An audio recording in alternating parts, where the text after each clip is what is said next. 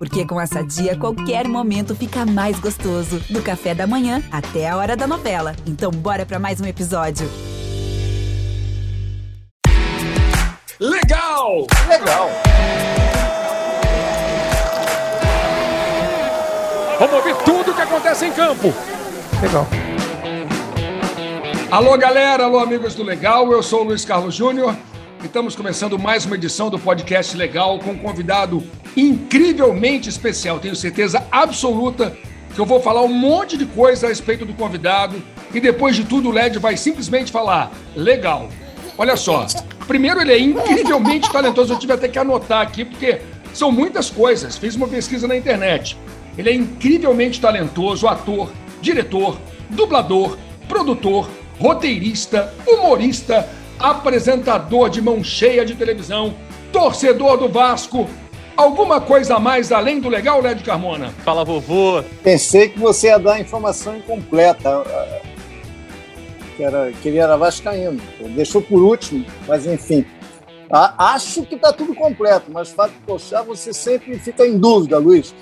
Agora, estamos ficando chique no nosso podcast, né? Como diriam antigamente, demais, né? na, na minha época de menino. Estamos ficando chiques. Ai, começou chique. Tá na estica, tá na estica. Tá na estica. Fábio Pochá, grande prazer tê-lo conosco no Legal. Primeiro eu quero dizer o seguinte, que de fato você é incrivelmente talentoso. Sou muito fã do seu trabalho, te admiro há muito tempo, então é muito legal tê-lo conosco aqui. E, além do mais, o dia para você tem 27 horas, né?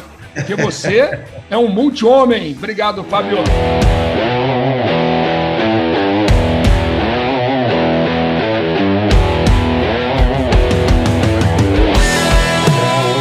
Agradeço, um prazer estar aqui. Pra... É, é isso, ele deixou para falar o Vasco no final para ver se passava desapercebido, porque a gente não está num bom momento. Eu estou no melhor momento apresentador do que Vascaíno em 2021. Então é por isso que a gente deixa. Mas no fim das contas é isso, ninguém mandou escolher o Vasco. Outro dia eu vi um meme que era falando assim, Romário, seu maldito, por que, que você jogou bem em 2000? Agora eu, eu virei Vasco e tenho que ficar torcendo pra esse time pé rapado aí, você ganhou os títulos pra gente lá atrás. Fábio, você cresceu em São Paulo, né? Vasco Cresci é de família? São Paulo. Então, na verdade, eu, é, era para eu ser São Paulino. Minha família, aí você vê como era para ser mais feliz, ter mundiais e tal. Minha família toda é São Paulina e no Rio Fluminense. E aí é, eu até eu dividi muito São Paulo e Vasco no iníciozinho, porque meu tio é vascaíno aqui no Rio, marido da minha tia, irmã da minha mãe, e ele me levava para São Januário, ele me dava a camisa do Vasco, ele foi catequese mesmo, assim. E aí, em dado momento, eu tive que me separar ali ao Vasco ou São Paulo, e eu decidi pelo Vasco. É, e era muito difícil torcer pelo Vasco em São Paulo, porque hoje a gente tem internet, lógico, é uma maravilha lá antigamente, como vocês bem sabem, eu para saber o resultado do jogo do Vasco lá, eu tinha que saber no dia seguinte quando saía no jornal. Eu tinha que esperar, eu ouvia o jogo às vezes na rádio, passando um rádio mar ruim, às vezes a Rádio Globo do Rio pegava num canto da minha casa que eu ficava tentando ouvir o E aí eu às vezes dormia com o Vasco um a um e acordava no dia seguinte, ia para o jornal ver o que, que, tinha acontecido, se virou, se perdeu, o que era meio desesperador, assim. Tanto que eu não acompanhava tanto, eu ia muito aos jogos do Vasco quando tinha em São Paulo, nas torcidas adversárias, porque eu ia com os meus amigos torcendo pelo São Paulo. E aí tinha que ficar quietinho ainda, né? Tinha que ficar, tinha que quietinho. né? Eu fui muito assistir, eu tinha um amigo portuguesa, meu amigo Gustavo, então eu fui muito ao Canindeste Vasco e Portuguesa, e ficava na torcida portuguesa e ficava quietinho ali, tendo que comemorar baixinho, quando tomava o gol, todo mundo comemorando, eu aqui quieto, mudo. É o único jogo que eu lembro que eu fui na torcida do Vasco, mesmo foi uma final do Rio São Paulo, Vasco e Santos. E aí eu fui na torcida do Vasco. Em 99, Fábio. É, porque foi. Não, foi 99? 99, uh, não, 2001.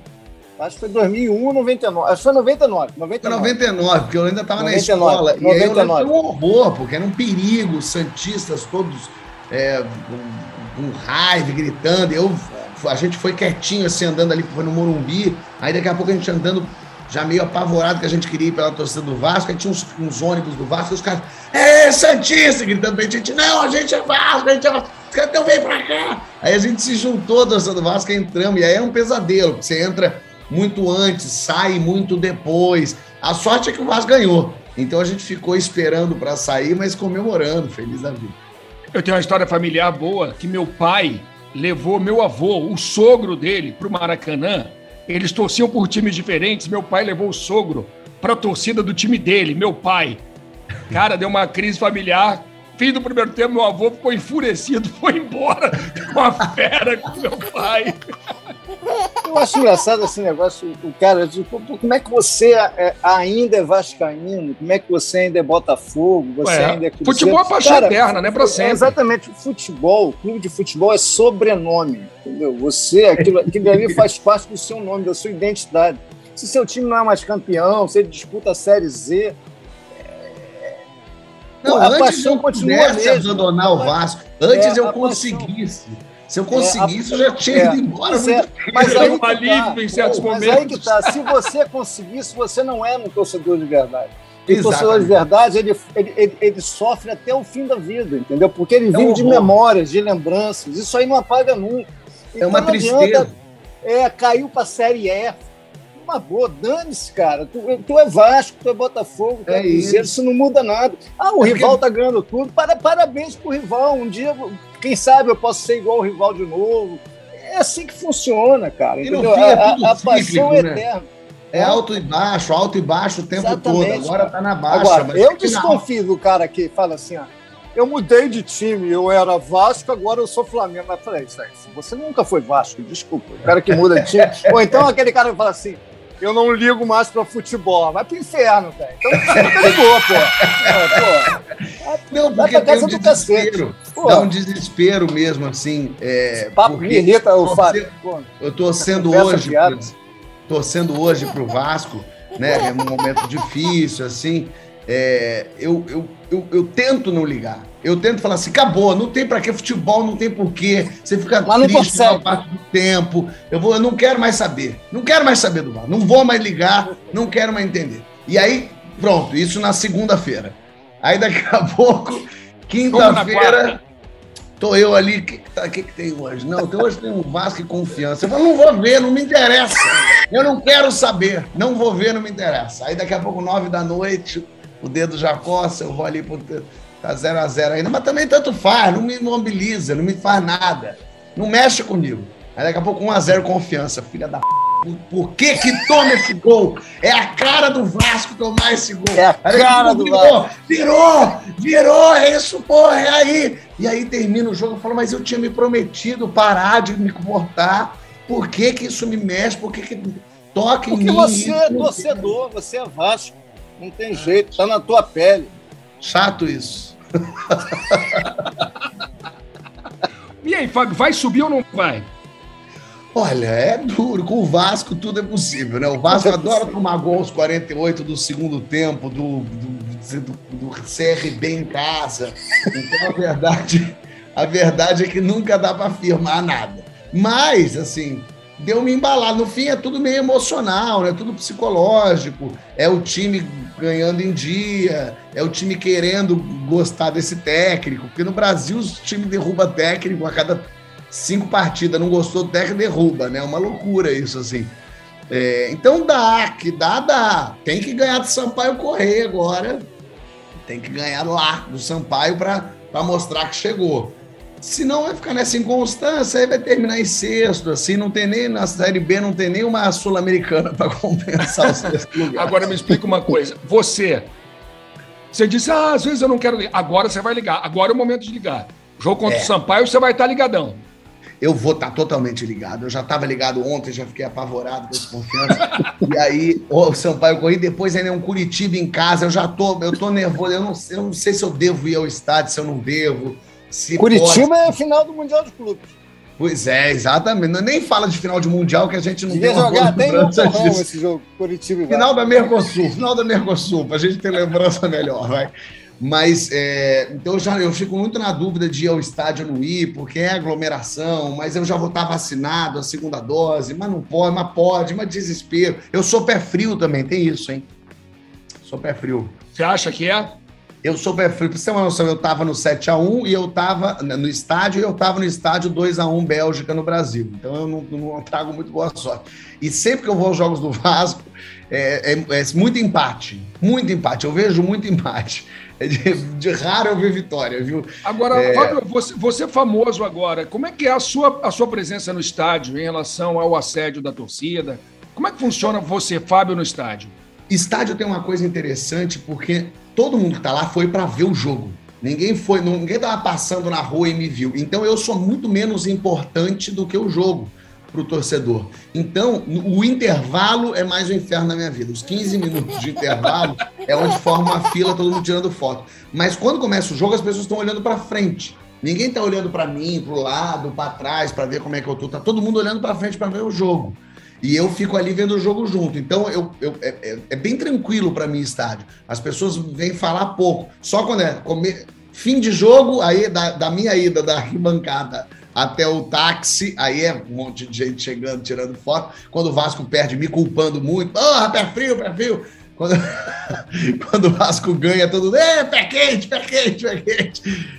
Mas é mais tranquilo por conta disso. Assim, eu fui assistir o último que eu fui, em 2019, né? Foi Vasco e Ceará, que era o último jogo. Eu fui lá no Maracanã ver. E aí é, foi tranquilíssimo. Ninguém nem falou comigo. Tava todo mundo, todo mundo olhando pro Vasco, tão nervoso com o Vasco, que daí eu passo meio desapercebido um pouco, assim. Mas você não vai de Toca Ninja, não, né? Você vai de Fábio. Não, eu vou de Fábio mesmo, eu vou com a galera, eu gosto de ir na arquibancada, eu me misturo, eu grito, eu volto rouco, eu me enfureço, é horrível. Ô, Led, eu tenho um amigo nosso que é repórter que tem que ir de Toca Ninja. E ele admite que vai de Toca Ninja pro meio da galera. É, mas, mas eu acho que no nosso caso, é, eu acho muito, muito arriscado imprensa esportiva e o estádio como torcedor. Eu acho que todo, todo jornalista esportivo tem, tem seu time, evidente. Mas é, eu não iria, eu não vou. Entendeu? Eu não vou. Nesses tempos de redes sociais, de é, haters, dá, é muito perigoso, dá, né? Dá, é. Eu, por exemplo, Fábio, eu nunca levei meu filho no estádio. Eu tenho dois filhos. Um não gosta de futebol, o outro gosta e ele, ele entende a minha profissão. Eu nunca levei.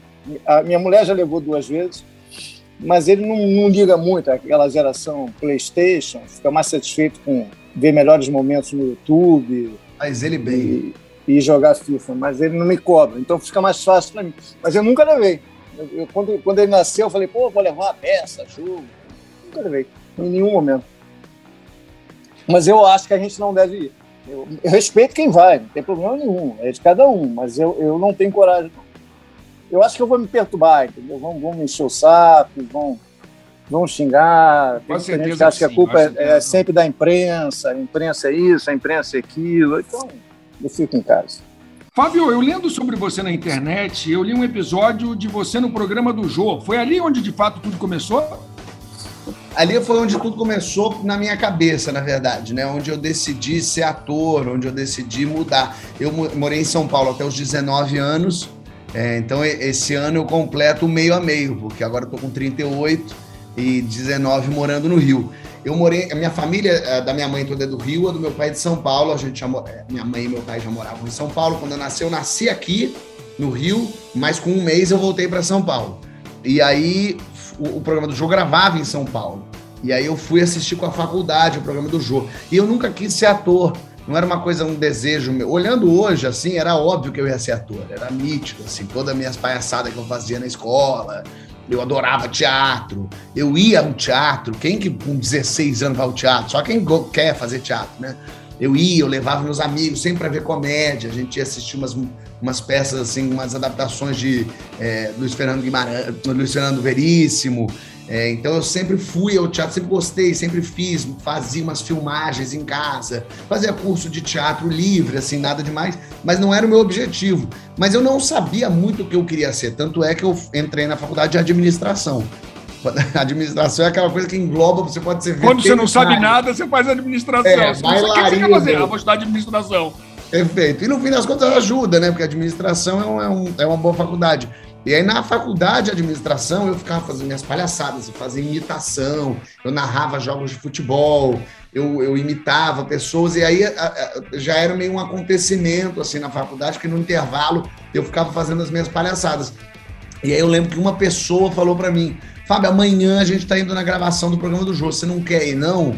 Eu falei, ah, legal, pô, o Jô, imagina, lógico. Aí essa pessoa que falou para mim, por que, que você não leva uns textos teus que você tem, assim, os textos teus e, e faz, e dá pro Jô, entrega e tal. Aí eu falei, é legal, eu levei mesmo uns papéis com os textos, uma fita que eu tinha gravada de mim mesmo. E, e aí, quando eu tava sentado na plateia assistindo ao programa, era gravado, né? É, eu falei, cara, eu vou entregar esses papéis pro João, o João não vai ler isso, o João não, não vai, mas ele não tem nem tempo, ele é o João, ele vai jogar isso no lixo. Eu falei, nem adianta dar pro João. Eu falei, quer saber, eu vou pedir para fazer agora. Fazer aqui na, na plateia do João uma imitação dos normais. E aí, quando deu um intervalo de uma gravação, eu desci assim, correndo na plateia e fui até o Jô e entreguei um bilhete para ele. E aí, curioso, porque eu não fazia a menor ideia como funcionava a televisão. Vendo hoje, eu tendo o meu programa, eu vejo a maluquice que é um cara, a pessoa sair da plateia, invadir o palco, vir falar comigo, a produção ia tirar essa pessoa, ia mandar embora, ia vir a SWAT levar essa pessoa para todo sempre. E eu fui lá, a produção veio falar comigo, imagina, não pode fazer isso, mas me trouxe de volta para o meu lugar, porque já ia voltar a gravar. Foi a minha sorte, porque o Jô leu o bilhete, o Jô estava num bom dia e resolveu me chamar no palco. Falou: então você quer fazer isso? Então faz aí. Seguinte, uou, gente, gente, atenção. Ah, tava aqui, pegaram aqui de meio de surpresa, a Kelly me trouxe um bilhete aqui. Fábio, que diz o seguinte: Gostaria de ter a oportunidade de fazer uma rápida apresentação de um texto de minha autoria, um texto cômico, com a história baseada nos normais. Uh, é Fábio? Qual é? É você? Eu não entendi. Você tem um texto que você, você é gostaria de fazer? Os textos ah. dos normais. Que idade você tem? 18. Baseou nos normais, é, é isso? É o Rui Avani, é uma historinha que eu escrevi rapidinho, três minutos. Você faz os dois? Faço os dois. É? é? Então o palco é seu. Vamos ouvir. E aí eu fui lá para frente fazer a imitação dos normais e, e, e, e, fiz aquele texto que era meu texto, que eu tinha escrito, uma paródia. E aí o pessoal foi meio rindo, foi rindo meio de verdade, todo mundo. Aí daqui a pouco tava rindo o Jô, tava rindo o Bira, que o Bira era aquela risada. Aí, aí aquela risada histórica do Bira. Exatamente. E aí ali eu entendi, mais do que ser ator, a, a, eu, eu, tenho essa. Eu, tenho claramente essa sensação em mim, eu fazendo, é, e eu quase meio saindo do meu corpo, me olhando fazendo assim, porque o texto já estava tão decorado, eu fazia, e aí eu lembro olhando a plateia rindo, e um entendimento muito claro assim de ah, então é isso que eu quero fazer da minha vida, fazer as pessoas rirem. Eu lembro que eu não pensei assim, eu quero ser ator, quero ser comediante. Eu falei, é isso que eu quero fazer, fazer as pessoas darem risada. E aí terminou, sentei no meu lugar. Tá? Quando eu saí de lá, dois dias depois eu já estava matriculado na escola de teatro no Rio, na faculdade de cinema. Já tinha ligado para minha família aqui no Rio, para minha tia, dizendo: Ó, oh, tô indo para o Rio, é, você é ator. E minha tia, peraí, você já falou com seus pais? Eu falei: Não, não falei com ninguém ainda. E você vê como essa coisa de ser ator não era evidente, porque os meus pais se surpreenderam. Quando eu falei que queria ir para o Rio para ser ator, eles é, foi, foi um, eles não falaram lógico, imagino, claro, era uma coisa tão nova que eles tomaram um susto, mas eles apoiaram imediatamente. Os dois assim falaram: ah, essa aí você quer fazer da vida e a hora de errar é essa. Você tem 18 anos, eu tinha, tinha acabado, de, eu ia fazer 19. Ele falou: vão, vai. Deu errado, você volta, a gente está aqui, você faz. Eu lembro que alguns familiares falaram, mas não, não abandona a faculdade, tranca. E eu falava, vocês não estão entendendo. Não é que é, eu é uma volto. moda eu entendi o que, que é para sempre. É isso, eu tô indo. E aí foi curioso porque isso foi em junho, o programa foi gravado em junho, e ele só foi ao ar em agosto. É, eu, eu, eu, passei, eu, eu cheguei no Rio em agosto, numa segunda-feira, o programa foi ao ar na quinta, então quando eu estava lá, então foi quase um sinal, como quem diz, é isso mesmo, você está no caminho. E aí na quinta foi ao ar, na segunda-feira me ligaram da Globo para eu fazer cadastro lá, porque tinham visto minha apresentação e queriam ter meu nome. Então, assim, eu tinha chegado no Rio numa segunda, na segunda seguinte eu estava na Globo fazendo cadastro. Então, eu falei, então, comprovação, é... comprovação do acerto imediato, né? Exatamente. Eu falei, se isso não é um sinal de que eu estou no caminho certo, eu não sei mais o que é. Mas o que, que aconteceu? Fiz o cadastro e, e não deu em nada. E aí, eu, lógico, eu tava muito, eu nem era nada, nunca tinha feito. Então, e foi até melhor não ter dado em nada. Porque daí eu fiz a minha escola de teatro, três anos e meio de teatro, me formei. É, foi lá na escola de teatro onde me formei com o Marcos Magela, com o Paulo Gustavo. Eu saio da escola de teatro é, em, em março, e em maio eu estreio eu e o Paulo Gustavo no Cândido Mendes, uma peça que eu tinha escrito, com direção da Malu Vale, e a gente faz. Então eu começo a minha vida no teatro, e um ano depois o Maurício Sherman vai me assistir no teatro e me chama para escrever para Globo. E assim começa a minha vida profissional. Então, o que aconteceu no programa do Jô? Eu descobri o que eu queria ser pro resto da minha vida. Tem coisa mais importante que isso? Né? De jeito nenhum. E de tudo que você faz, tem algo que te dá mais prazer?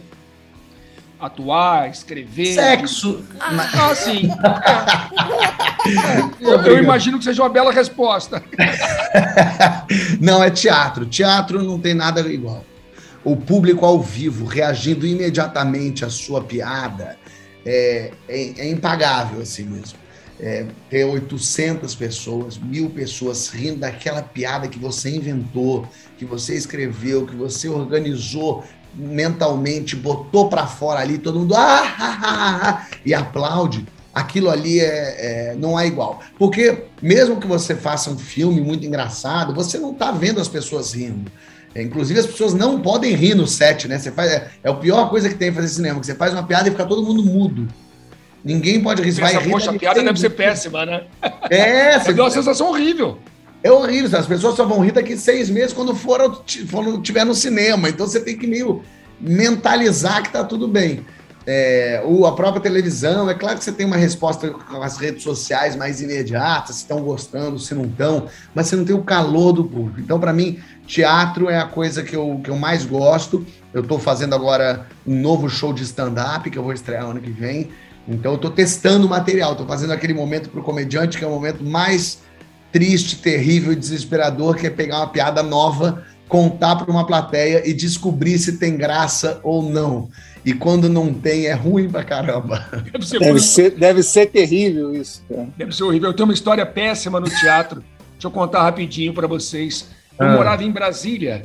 Já trabalhava em Brasília meus pais estavam morando no Rio, então eu vinha vê-los a cada uma vez por mês, eu vinha passar um fim de semana no Rio. Só que para isso eu tinha que trabalhar sábado às seis da manhã na rádio para pegar um voo tipo 11.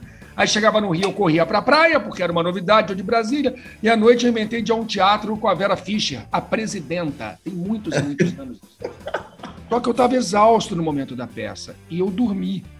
Gente, eu devia estar na quarta fila. A sensação que eu tinha é que a Vera Fischer só olhava para mim e com um olhar de ódio para mim. Toda vez que eu abri o olho, eu tava Vera Fischer. Nossa, Vera, perdão, uma, uma experiência trágica.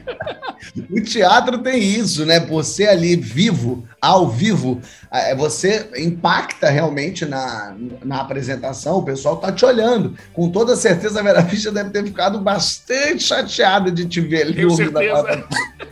Teatro é um sonho, né? Vera Fischer estava olhando pro Luiz. É. Mas com raiva, mas com raiva, Lédio. Ela me odiou por alguns minutos. A fábrica de sonhos, o teatro. Bom, não, não era o olhar que eu gostaria, entendeu? Era um olhar diferente. e, Fábio, vem cá. É, você é de fato.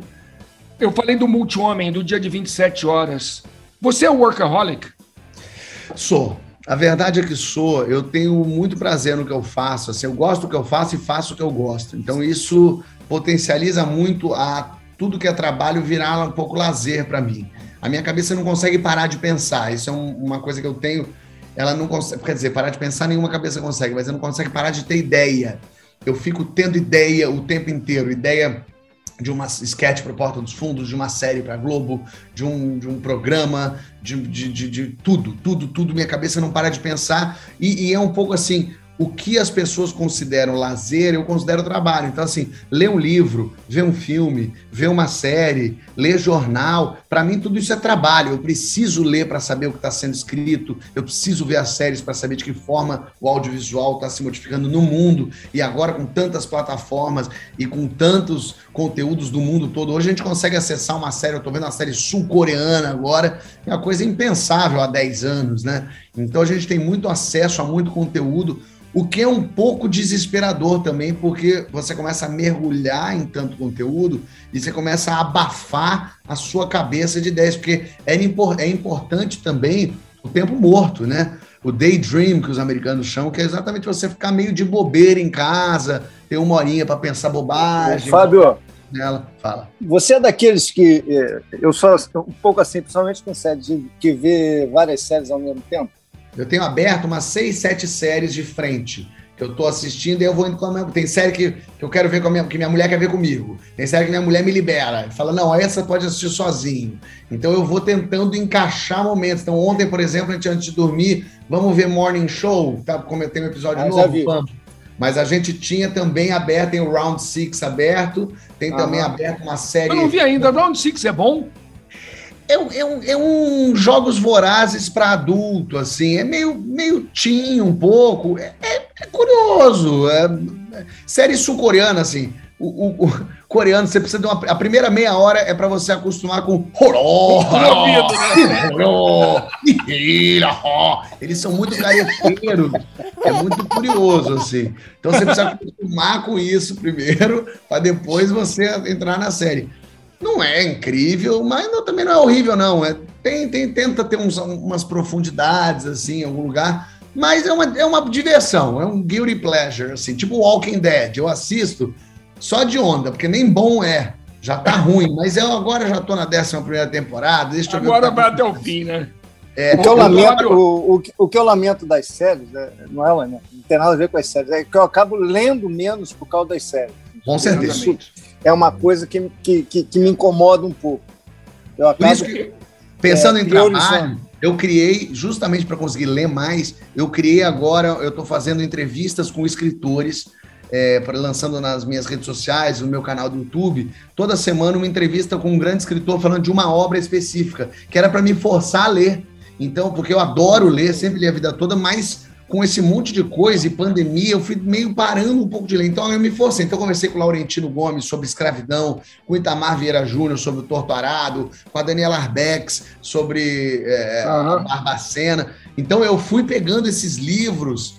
É, e, e, o Holocausto Brasileiro, né, que é o livro dela, e fui me forçando a ler para conversar com essas pessoas. Então, até uso o trabalho para me forçar na vida pessoal. Porque tem muita. E, e, eu vou ganhando livro, e vai juntando livro, e vai me dando uma aflição de livros que eu não li, e vão acumulando os livros, eu vou ficando apavorado. Ô, Fábio, a história é bem, bem lembrado, Led, porque a gente viajava antes da pandemia, a gente viajava, Led e eu, muitas vezes juntos, uma, duas vezes por semana, para fazer jogo em Porto Alegre, jogo em Pequim Isso. e por aí vai. E eu lia muito nos aviões, era o meu entretenimento de avião. A partir do momento que eu descobri que dava para baixar uma série e levar para o avião, eu troquei o livro pela série. Entendo, e aí passei é... a ler muito menos, o que é péssimo. E o LED, falando em série, o LED me indicou uma série, essa é boa, é velha. Uma série turca de 272 episódios. Ele viajava vendo essa porcaria dessa série turca que não acabava nunca. Não, o pior de tudo é que a série turca era da Netflix chegou no momento que ela não teve fim, que a Netflix não chegou ao fim da, do acervo. Então, eu vi 200 episódios e não cheguei ao fim, porque a Netflix parou de ser sério. Eu falei, ah, vai pro inferno. O que eu fiz é, mas, aqui, eu, mas eu fico me forçando. Então, por exemplo, avião, eu leio. Eu só levo livro e jornal. Então, eu não... Eu, ou, ou escrevo também. Eu escrevo muito em avião. Você é, ainda lê jornal físico? Leio jornal físico. Eu gosto, assim assino Globo. E o papel na mão, né? O papel na mão mesmo, tem a minha Piauí ali para ler. Então eu, eu me forço muito a ler e levo o meu livrinho também para estar nesses momentos. E, e, aí comecei, o, o, que me atrapalha mais em avião é porque eu é, é, escrevo também, eu vou tendo ideias, vou escrevendo, vou fazendo, mas o meu maior pesadelo é ir para o avião e encontrar uma pessoa conhecida no avião porque daí eu vou ter que ir conversando com ela a viagem toda, e aí todos os meus planos de ler o livro, de ler o jornal, de escrever vão por água abaixo. É Isso aconteceu não, comigo. Pior é quando dia. você encontra com uma pessoa conhecida que você não quer conversar mesmo ah, com ela. Não, aconteceu isso comigo outro dia, eu estava morrendo de sono, nem que eu não quisesse conversar com a pessoa. Eu entrei, era uma ponte aérea, era um Rio-São Paulo, eu imaginei. Com 40 minutos aqui, vou dar aquela cochiladinha. Eu encontrei aquele velho conhecido que. E aí? Como é que está a vida? Amigo, meu olho fechava e eu não conseguia, eu não conseguia dormir, eu não conseguia tirar minha soneca. Mas eu acho que para vocês deve ser um pesadelo muito grande, gente, porque as Porque é pessoas devem falar de né? futebol o tempo inteiro, O né? tempo todo. O tempo E todo. como é que tá o Corinthians? Olha aí o Flamengo esse ano vai. E você tem que é, e pois tem uma é, aproximação que é clássica. No Não, meu caso tem é o seguinte: são, são dois clássicos. Por que, que você não gosta do time tal? E no meu caso que narro, você grita gol mais fraco no meu time. Gente, é um desespero. Amigo, eu grito gol do mesmo jeito que acontece eventualmente, é que eu respirei mal e faltou fôlego. É só isso. Não, e tem a, a- a pergunta de praxe. Qual é o seu time?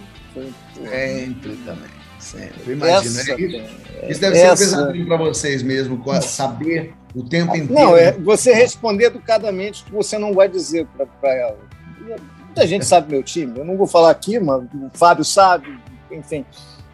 Mas é, a gente tem a recomendação de não ficar alardeando isso com a questão Porque de tem muito segurança. hater hoje. Aí o Mas cara, o cara condiciona. é só O cara um condiciona. Lédio. Ele, ele ouve o seu comentário com esse viés de É. ah, ele torce pro time tal, portanto ele odeia o meu time. Ele não consegue perceber que você é um profissional exercendo a sua função. E aí, Fábio, no caso do Lédio, de forma brilhante, né? É, cara, Mas é eu- difícil. As pessoas comigo, elas vêm muito agora me contar história, né? As pessoas vêm muito agora. Fábio, eu tenho uma história maravilhosa pro seu programa. Tem que ir lá contar a história. Conheço uma pessoa pro seu programa. E eu até peço pra pessoa me contar, porque eu puxo papo, eu gosto. Eu falo, então me conta aí, porque eu tô procurando história mesmo. Pro meu programa, eu tô o tempo inteiro procurando história. Então eu falo, me conta, me conta. Só que 80% das histórias são, não são uma história, é uma anedota, é uma brincadeira. A pessoa fala, sabe que outro dia eu dei um susto na minha mãe, ela quase morreu do coração. Eu falo, ah, tá bom, mas isso não é uma história, isso é só, um- sei lá o que, que é isso, um comentário. Você falou das novas plataformas. Como é que você vê o novo mundo, o mundo da comunicação? E como é que você se enquadra nele? É duro assim, porque a gente está no meio desse tornado. Ninguém sabe muito para onde vai, né? Assim, a gente tem no Brasil um caso muito específico de uma TV aberta muito líder, que é a Globo, é, e que ainda é muito, muito vista. É, eu acho que eventos ao vivo, jornalismo, ainda vão, vão perdurar muito nas TVs abertas. é, aqui no Brasil, estou falando do Brasil, que é onde eu conheço mais. É, mas as plataformas, enquanto a gente não tiver no Brasil gente com acesso à internet, né? Porque as pessoas, mais da metade da população não tem internet, não consegue, a internet que tem é WhatsApp, sei lá. É, quando vier esse tal do 5G aí, que me parece que vai ser mais porradão, quando as pessoas tiverem acesso, a gente vai ter realmente muita, muitas plataformas. Eu já tenho, porque como eu trabalho ainda com isso, eu assino todas as plataformas. Eu assino, eu, eu tenho lá sete plataformas que eu estou assinando e tento usar elas. E além da TV a cabo, com as coisas que tem na TV a cabo, então eu fico passeando por tudo isso, só que é uma bolha que vai estourar, porque não há mais como acompanhar os conteúdos. Não há mais como você saber o que está acontecendo, até porque é, cada um vê um troço, cada um está num pedaço de um troço. Porque assim, se a gente vai conversar agora de uma série, ah, você assistiu o caso do menino Evandro, por exemplo, na Globoplay? É uma maravilhosa. A pessoa que está vendo fala, não me fala nada que eu ainda estou vendo. Então a gente ainda não Exatamente. pode Não ter conversa sobre coisas que a gente está vendo, porque não dá spoiler. Só assim quando você terminar a sua série e eu terminar essa série que a gente pode conversar. Mas nesse momento eu já estou assistindo outra, você também outra. Então, assim, não vai dando vazão. É, E, e a mesma coisa acontece no universo do futebol, Fábio. É um monte de Perfeito. plataforma agora transmitindo futebol. Eu já você- não sei mais está passando nada. Não, hoje você tenta se- é, ter todas as, as- é, todas as plataformas, mas uma hora você vai ter que fazer escolhas. Ó. É. Vai ter que criar- no, no- início você pega todas, depois você vai depurar, você vai escolher o que, que tem mais a ver com você. Eu acho Eu que esse é o caminho. entendo. Eu até entendo que é, é sempre melhor quando é mais pulverizado, assim, né? De um modo geral, o monopólio nunca é, é bom, assim, é sempre bom ter opções. Mas quando vira muita opção, a gente fica muito perdido. Eu já não sei Verdade. mais onde está passando os jogos. Eu já não sei se é no pay-per-view, eu já não sei se é no Sport TV, não sei se agora é no SBT, se é na Globo, se está passando. eu- Você fica meio, não, não, é na ESPN, não, não, agora é na plataforma do YouTube, do Facebook, do não sei o quê. Até se achar esse negócio, realmente é uma loucura, mas é- acho que é só o momento da gente se adaptar. No fim das contas, Somos três cabeças antigas aqui conversando, a molecada de 12 anos não vê problema nenhum nisso, acha tranquilíssimo, eles se resolvem. Então, é, é, é isso, é se adaptar aos novos tempos, mas é muito conteúdo. O que é bom para ator, que vai ter mais trabalho, é bom para roteirista, a gente vai melhorar a escrita dos nossos, dos nossos é, dos nossos conteúdos. Então é ótimo, quanto mais espaço, melhor. Mas, na outro lado da balança, é, mas daí você não vê nada. Porque você não acompanha, você já não lembra mais o que, que você está assistindo, aonde você está assistindo.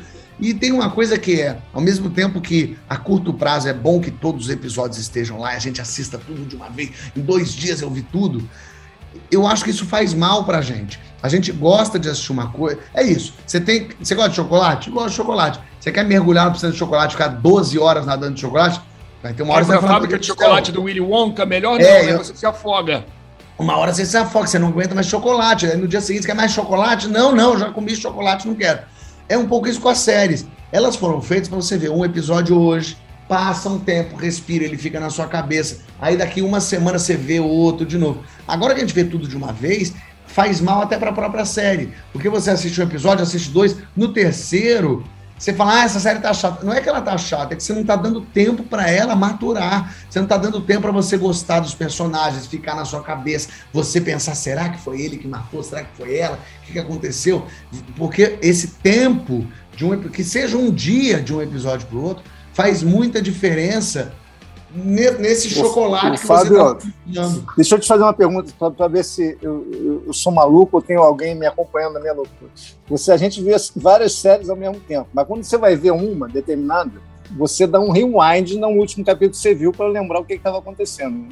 Eu boto o previously, né? Eu boto aquele ah. o que está acontecendo anteriormente. Eu adoro aquela bota isso, isso te, isso te resolve o privilege? Resolve, resolve bem. Você volta resolve. quanto tempo, Lédio? 30 minutos? Ah, eu volto uns 10 minutos da, da do, último, do, último, é episódio. É mesmo, é. Eu volto, não, o que, volto. o que eu preciso fazer.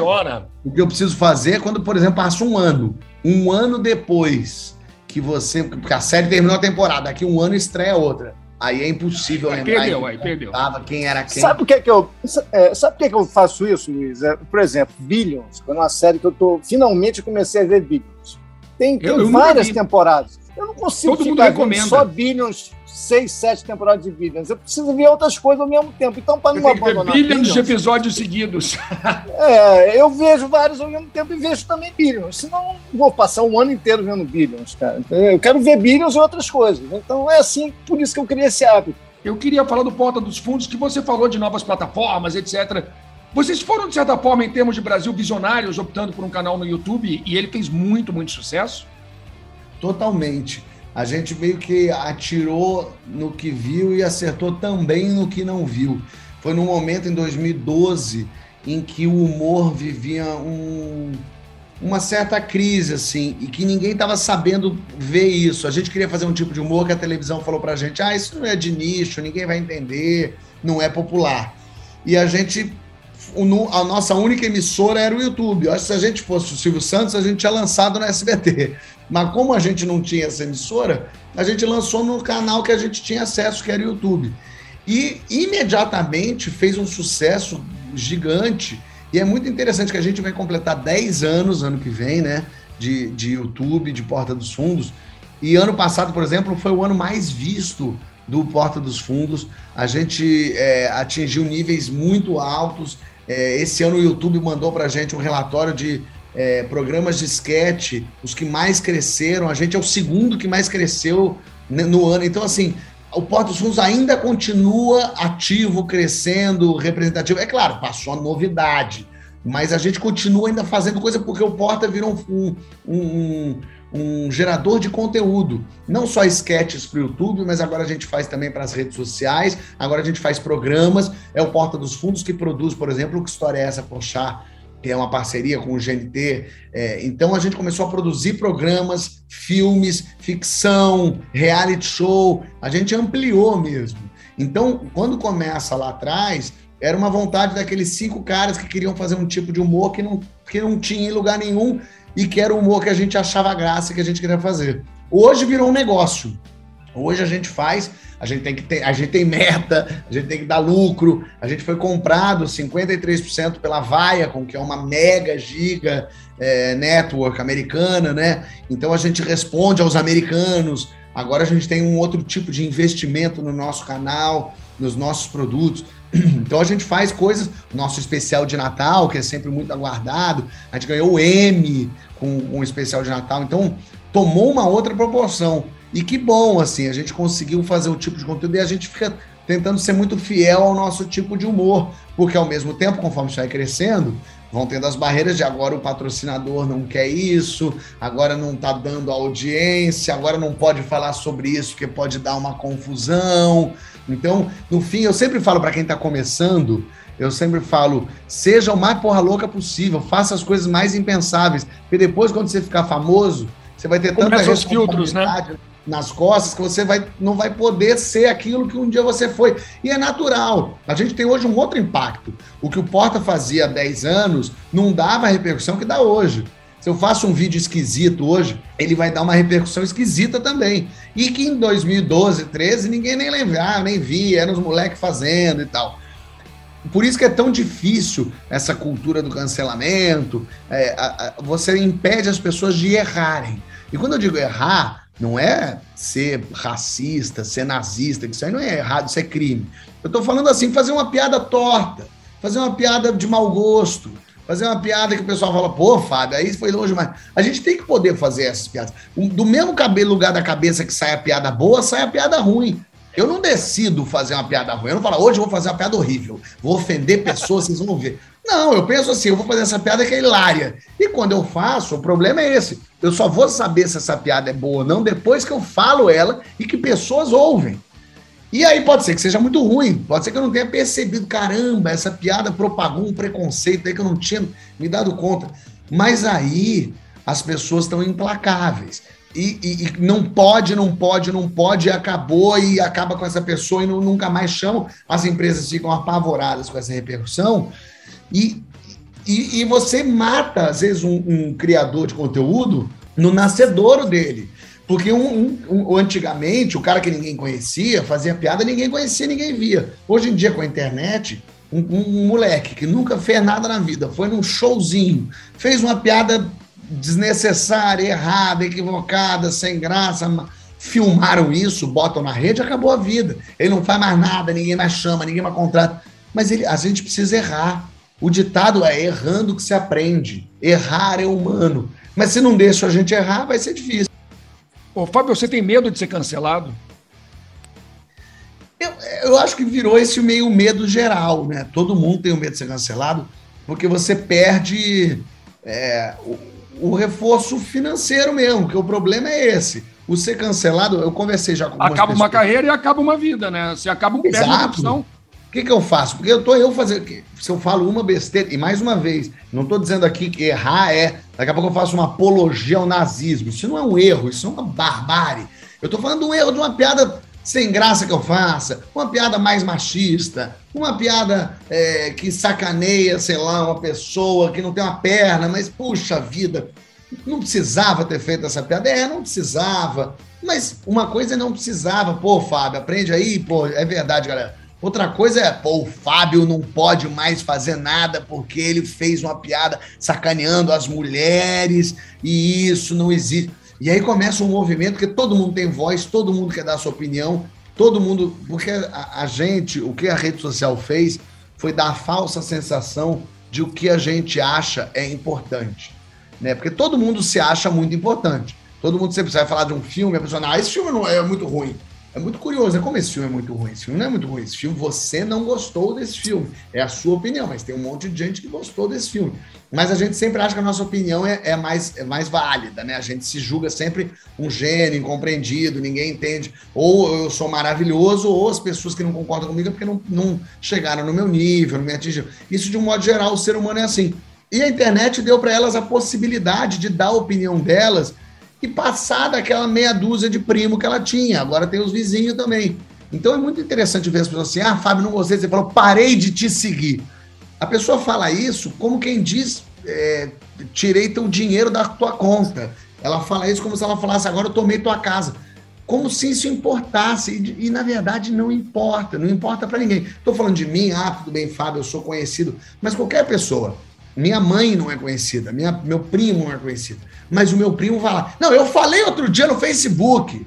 Falei mesmo. E daí que você falou no Facebook? Ninguém quer saber, ninguém não interessa a tua opinião. A verdade é que. E por isso mesmo, porque a nossa opinião não interessa a ninguém, é que as pessoas começaram a se juntar em grupos porque a gente só quer fazer parte, né? A gente só quer se sentir pertencente. Então as pessoas começam a se juntar em grupos de terraplanista, de grupos de vacina, não vacinação, porque não importa se você é maluco ou não. O que importa é você fazer parte de um grupo que diga que você é muito legal, que você tem muitas opiniões boas, que você que devia estar tá lá, é você mesmo que fala. Você precisa ser aceito, né?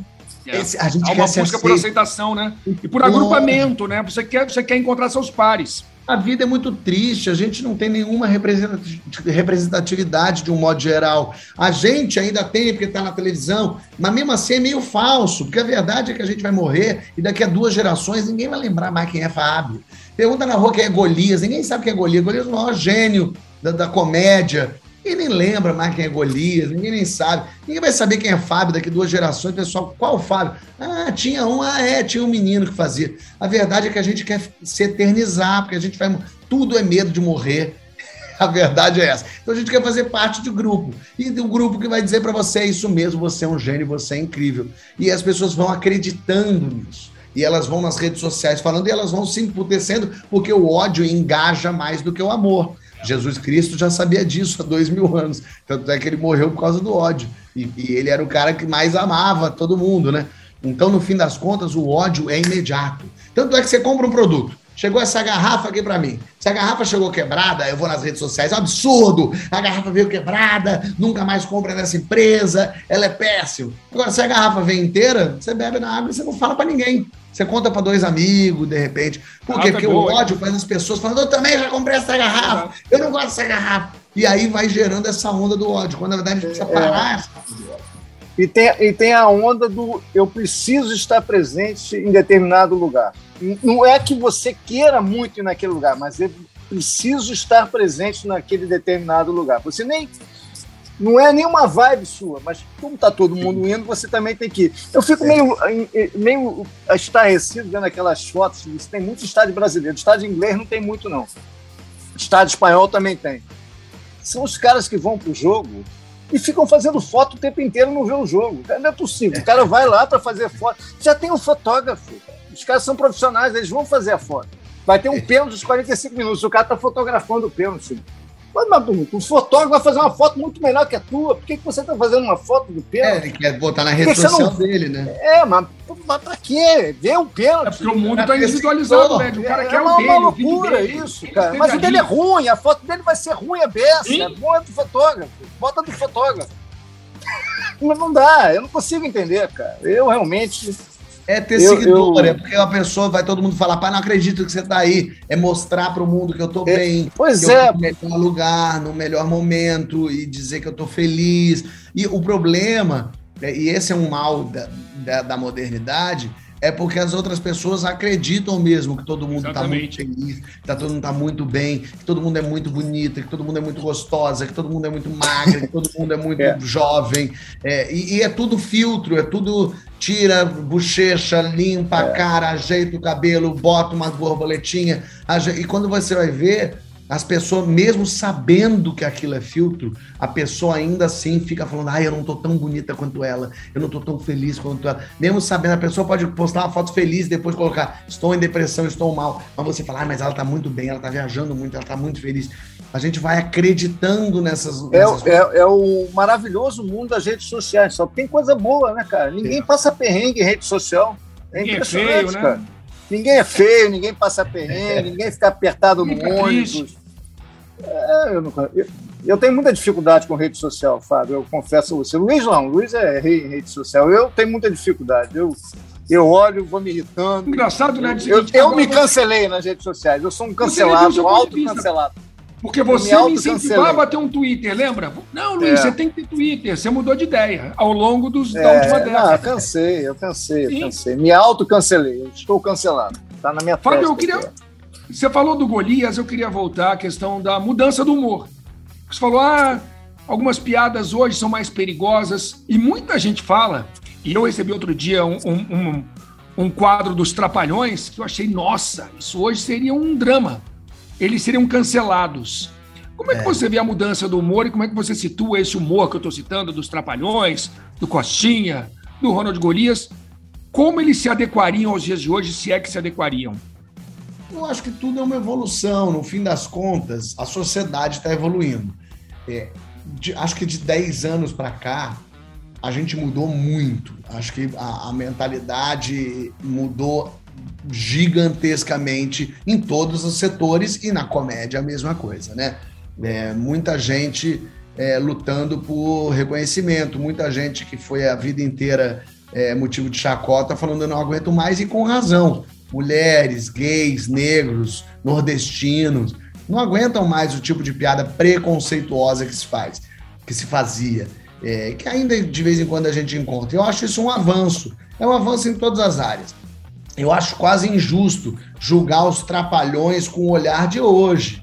É claro que a gente tem que ter um olhar crítico e entender o que foi feito, mas eu acho que o que foi feito foi feito, a gente já passou. Não dá para mudar. Acho que só, só adiantaria fazer ter esse olhar mais reprovador se desse para mudar. Se eu conseguisse falar com o Renato Aragão de 83, aí eu falaria, Renato, deixa eu te falar. Mas como não dá, isso já foi feito, o humor já foi construído em cima disso.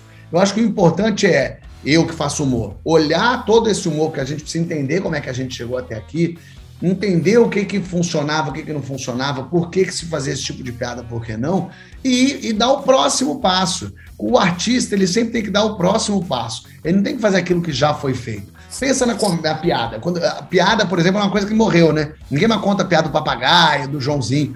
Antigamente, quando se contava piada, lembra? Era assim: você conhece a piada do papagaio que imita o Silvio Santos? Se você falava assim, conheço, eu nem te contava. Porque se você conhece, eu não preciso te contar porque você já riu disso. Então é um pouco isso. Para que, que eu vou fazer a piada do Renato Aragão se ele já fez? Se é para que, que eu vou fazer a piada do Costinha se ele já fez? Ah, mas ele falava da bichinha, era imitava bichinha. Passou, já foi. Ele já preencheu essa lacuna. Agora a gente tem que preencher outras. Eu acho que, inclusive, quando a pessoa defende, fala, não, mas eu queria fazer a piada do Costinha, o Costinha fez essa piada. É, eu falo, mas se o Costinha tivesse vivo e você fizesse a piada dele, ele ia ficar puto com você. Ele não quer que você faça a piada dele. Ele quer que você faça outra. Em cima do que ele já fez, em cima do que fez a Gildo, Lúcio Mauro, Chico, Jô, a gente cresce para fazer outra, para inventar uma nova piada, para ter um novo olhar. Então, é, eu, eu é, é, a minha briga assim com pessoas que falam assim: não, mas não pode fazer piada assim, não pode. Tirando aquilo lógico que é crime, né? É, você pode fazer piada com tudo. Piada pode ser desagradável, piada pode ser de mau gosto, piada pode ser agressiva, piada pode ser preconceituosa. Pode. Uma velhinha tá andando na rua, ela cai no bueiro, a gente ri. Meu Deus, a velhinha caiu, ela pode ter morrido, ela pode ter se machucado, mas a gente ri, a gente acha engraçado. É assim, a risada é tão catártica que ela é antes da tua moral. Né? O Pedro Cardoso falou isso, eu achei brilhante. A risada é tão forte que, que ela sai de você, você tem que botar para fora aquilo. Você faz. ela pula para fora. Antes de você pensar se aquilo é errado ou certo, você ri. Porque a, o senso da risada, do humor, ele está anterior à sua moral. Então, quando você.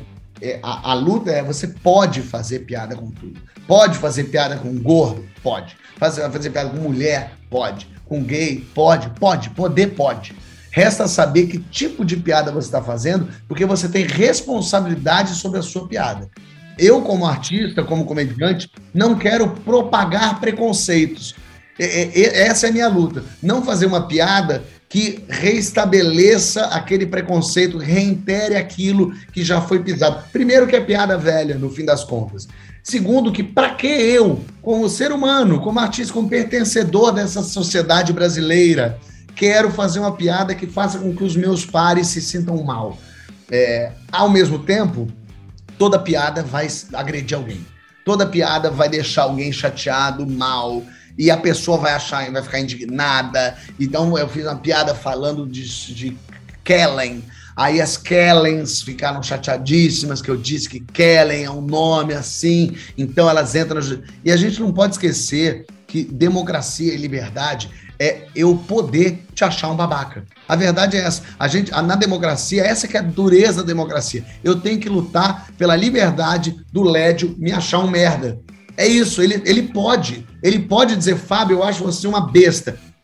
Lógico, eu não vou gostar, vou ficar triste. Eu vou falar, poxa, como assim? Vamos conversar e talvez a gente seja de inimigo. Mas eu tenho que lutar para ele ter o direito de fazer uma piada dizendo que eu sou merda, que eu sou um babaca. Ele pode, claro, ele não pode dizer que eu sou um pedófilo, ele não pode dizer que eu sou ladrão, porque daí você está fazendo um outro, um outro tipo de acusação. Mas você dizer que eu sou um idiota é, é direito teu. Então eu tenho que defender a piada que me ofenda, entendeu? É isso que é o negócio. Porque se não pode fazer piada com LED, não pode fazer piada com o Luiz, não pode fazer piada com o Fábio, não vai podendo fazer piada com mais nada. O que a gente tem que entender é que na nossa mão existe uma responsabilidade. Aquilo que eu estou falando tem um alto-falante na minha voz. Eu tenho 6 milhões de seguidores no, no Instagram, tenho 9 milhões de seguidores no Twitter. Eu, isso vai chegar, isso vai atingir. Eu posso fazer uma piada torta, as pessoas podem me corrigir, podem falar, Fábio, não fala uma coisa dessa, Fábio, não é assim que funciona. Então, é, é um errando e acertando.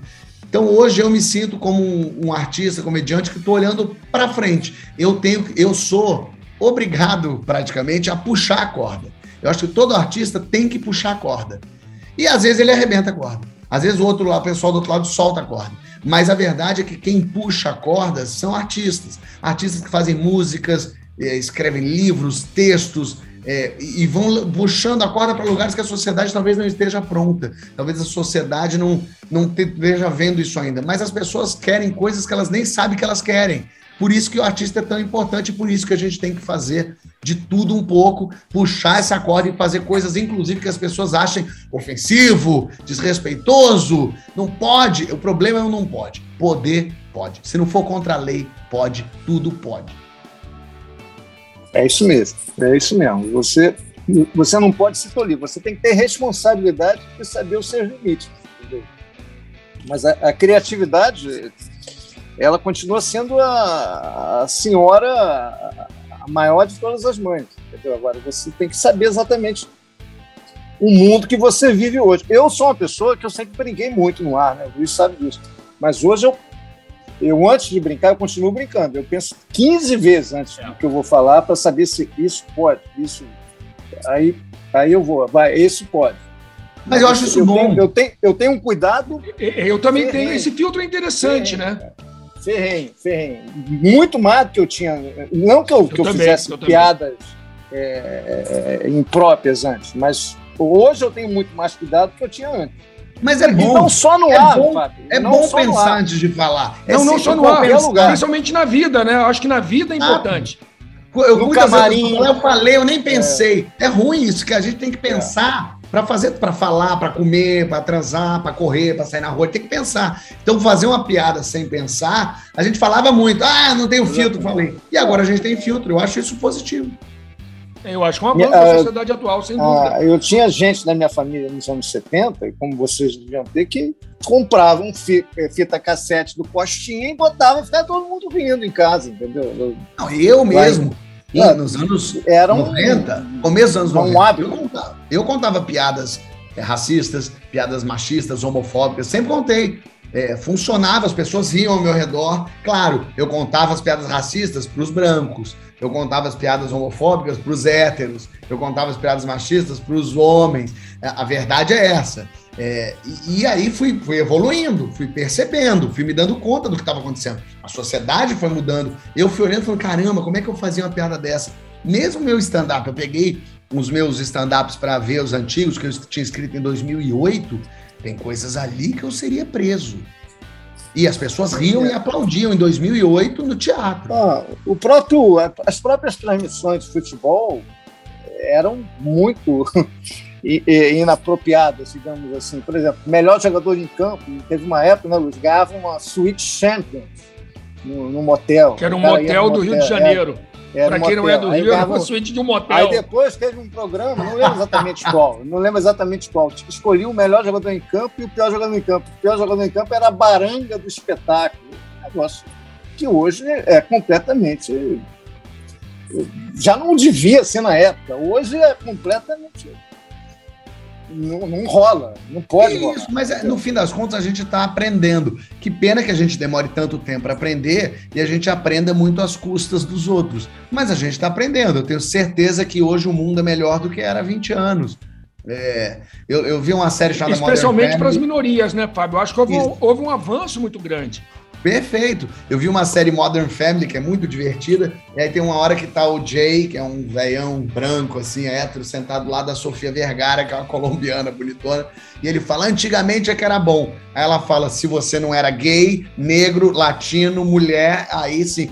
É isso. No fim, antigamente é que era bom para quem, cara pálida? Né? É, a verdade é que hoje é muito melhor para as mulheres, para os gays, para os negros do que era há 20 anos, e do que era 40, do que era 60, e que assim seja. E que daqui a 20 anos as pessoas olhem e falam: Meu Deus, como é que em 2021 as pessoas falavam aquilo? É o que vai acontecer. A gente falava, só acho jogador de relação- futebol Fala, estrangeiro era chamar de. Jogador de futebol estrangeiro era chamar de gringo. O gringo. Pô, gringo, pô. Argentino, Uruguai, gringo. É, Tem, tinha ali também um, um, um certo ranço, né, cara? Gringo. Como gringo, cara? São, são coisas que não cabem, não cabem, entendeu? Eu quero voltar só a um tema que o, o Fábio citou a respeito da política do cancelamento, que eu acho que a gente tem que contextualizar isso. Estava falando do humor dos trapalhões, do- dos anos 70, dos anos 80. A gente tem que contextualizar naquela época, porque, por exemplo, a política do cancelamento me parece perigosa em alguns momentos. Um clássico do cinema, E o Vento Levou. Claramente uma obra racista. Mas uma obra que enfoca um período de tempo onde aquele racismo era era aceito nos Estados Unidos, ali na Geórgia, mas aquilo é uma obra dos anos 30, fim dos anos 30, não é isso? É, 30, isso. 40. Exatamente. Então você tem que contextualizar, eu acho, naquele momento do tempo. É, por isso você. sem, defender a o- sem defender o racismo, obviamente. Lógico, mas a, a primeira atriz negra a ganhar o Oscar foi a atriz coadjuvante do Vento Levou.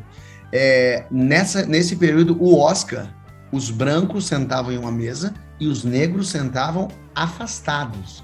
Ela saiu de onde ela estava, no canto, foi lá ganhar o Oscar dela e voltou para o canto. Ela não podia sentar na mesa com o branco. Essa era a estrutura da época, olha que loucura. Por isso que assim, então proíbe o, o Vento Levou?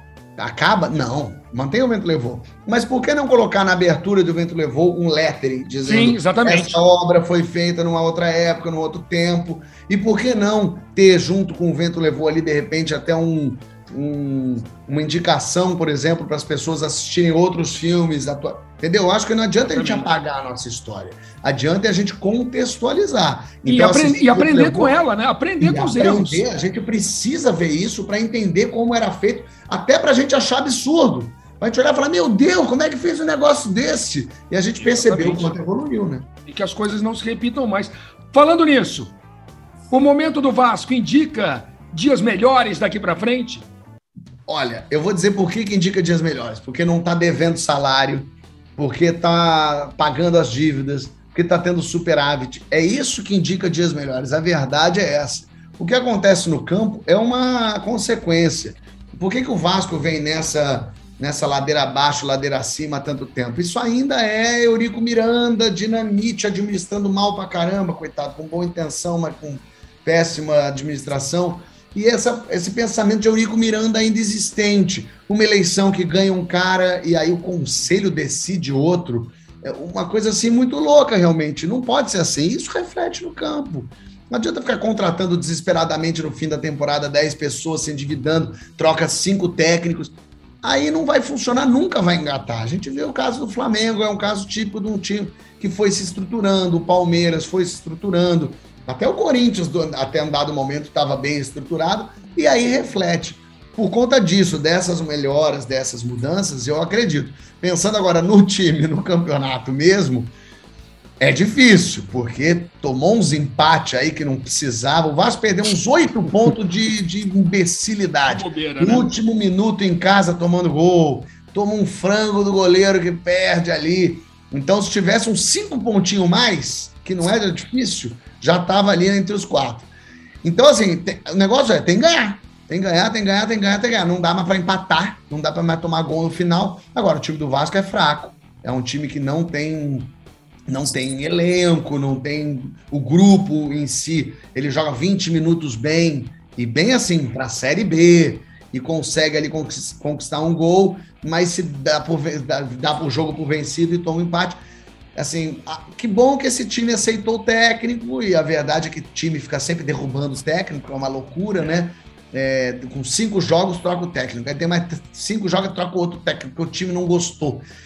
Agora o time gostou do Diniz, então tá ganhando, tá indo bem. O Nenê entrou muito bem. Você percebe a precariedade de um time quando um jogador de 40 anos entra como o melhor do time.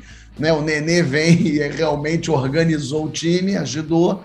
O Cano faz gol. É, então, eu acredito, lógico, eu vou acreditar, sou vascaíno, vou acreditar. Eu acho que depende, esse jogo contra o Sampaio Correia é um jogo imprescindível. Tem que ganhar mesmo Fábio, qual, qual, é o seu grande ídolo do Vasco? É difícil sempre dizer um, lógico, né? Eu acompanhei muito, assim, eu não vi o Dinamite jogar, então eu era muito criança, então não posso dizer Dinamite, não vi o Expresso da Vitória lá atrás. O é... Lédio viu. O Lédio viu. Não vi, não. Adoraria mas, ter visto, mas não vi. Eu posso dizer assim, quem eu vi mesmo jogar, Romário, Edmundo, é, que são os, os, os craques que eu vi jogar, realmente são importantes. Mas, como eu sou goleiro na vida, eu posso dizer que Elton foi um dos grandes goleiros que o Brasil já teve, porque o Elton não só defendia muito bem, mas ele saía jogando com uma raridade que eu nunca vi. Ele pulava no ar, defendia a bola e ainda no ar já dava sequência no lance para o time fazer o contra-ataque. Eu achava o Elton um goleiro excepcional. O Vasco vem Carlos Germano, Elton, Fábio no Vasco era um excelente goleiro, mas é, o Elton é um goleiro que eu sou muito fã, e Mauro Galvão, para mim, foi o, o, cara do Vasco, assim, até tudo bem, temos Ricardo Rocha, é, mas o Mauro Galvão, ele tinha uma, uma noção do que acontecia em campo, é, ele não gastava tempo. Tanto que ele jogou no Vasco até 40 anos, ele era zagueiro, pô, um zagueiro de 40 é, tem que correr atrás. Mas ele não corria atrás, porque ele já se antecipava. Ele, dava, ele ficava parado na área porque ele sabia que o cara ia correr e cruzar para trás. Eu vi alguns lances desses. Ele correndo com o cara indo na, na lateral, na lateral, de repente o Mauro Galvão parava. E o cara continuava, falava, Mauro Galvão, seu maluco. Aí o cara tocava para trás, tocava para ele. O atacante tocava para ele, ele pegava e saia jogando, porque ele já sabia que, qual era a jogada do atacante. Então, Mauro Galvão, para mim, foi um, um, um, jogador que fica na minha cabeça. E um ídolo nas artes? Ah, eu vou dizer que Fernanda Torres é uma pessoa muito completa. Ela é, ela é excelente. Ela escreve, ela atua, ela é hilária, ela é carismática, ela é inteligente. É um pouco quero ser Fernanda Torres quando crescer. Lédio, alguma coisa a gente deixou passar? Obviamente várias, né? O Fábio tem talento, tem papo, é agradabilíssimo. Dá para fazer 70 edições do podcast legal com o Fábio. Mas para a gente fechar hoje. Vou fazer uma pergunta para ele sobre o Vasco. Vamos lá. Então vou pegar dois jogadores icônicos do Vasco. Quero que, que se, se, ele tem uma preferência. Romário ou Edmundo? Boa pergunta. Vou, vou, vou, incluir o Juninho aí. É, é, mas aí perdeu, aí não tem como. É, o, cara que classificou a gente para o final da Libertadores vai ser sempre o, vai ser sempre o escolhido. Mas entre Romário e Edmundo, Edmundo, porque Edmundo é vascaíno, né? O Romário é flamenguista. Então a gente tem que escolher o Edmundo, que foi um grande campeão pelo Vasco, um grande jogador. Uma pena ele não ter sido titular naquela seleção de 98, porque ele estava voando, ele era, ele era incrível. É, e o Edmundo era muito brincalhão também, sacana, rebolava e metia gol pra caramba. O Edmundo me fez muito feliz, então eu diria Edmundo. Apesar do Romário ser o melhor jogador que eu já vi jogar no Brasil, assim, porque é, o Romário era um negócio muito impressionante de velocidade, de inteligência no campo. O Romário fazia gol de cabeça. Um cara com 1,50m e decisão. é um cara que merece meu respeito, né?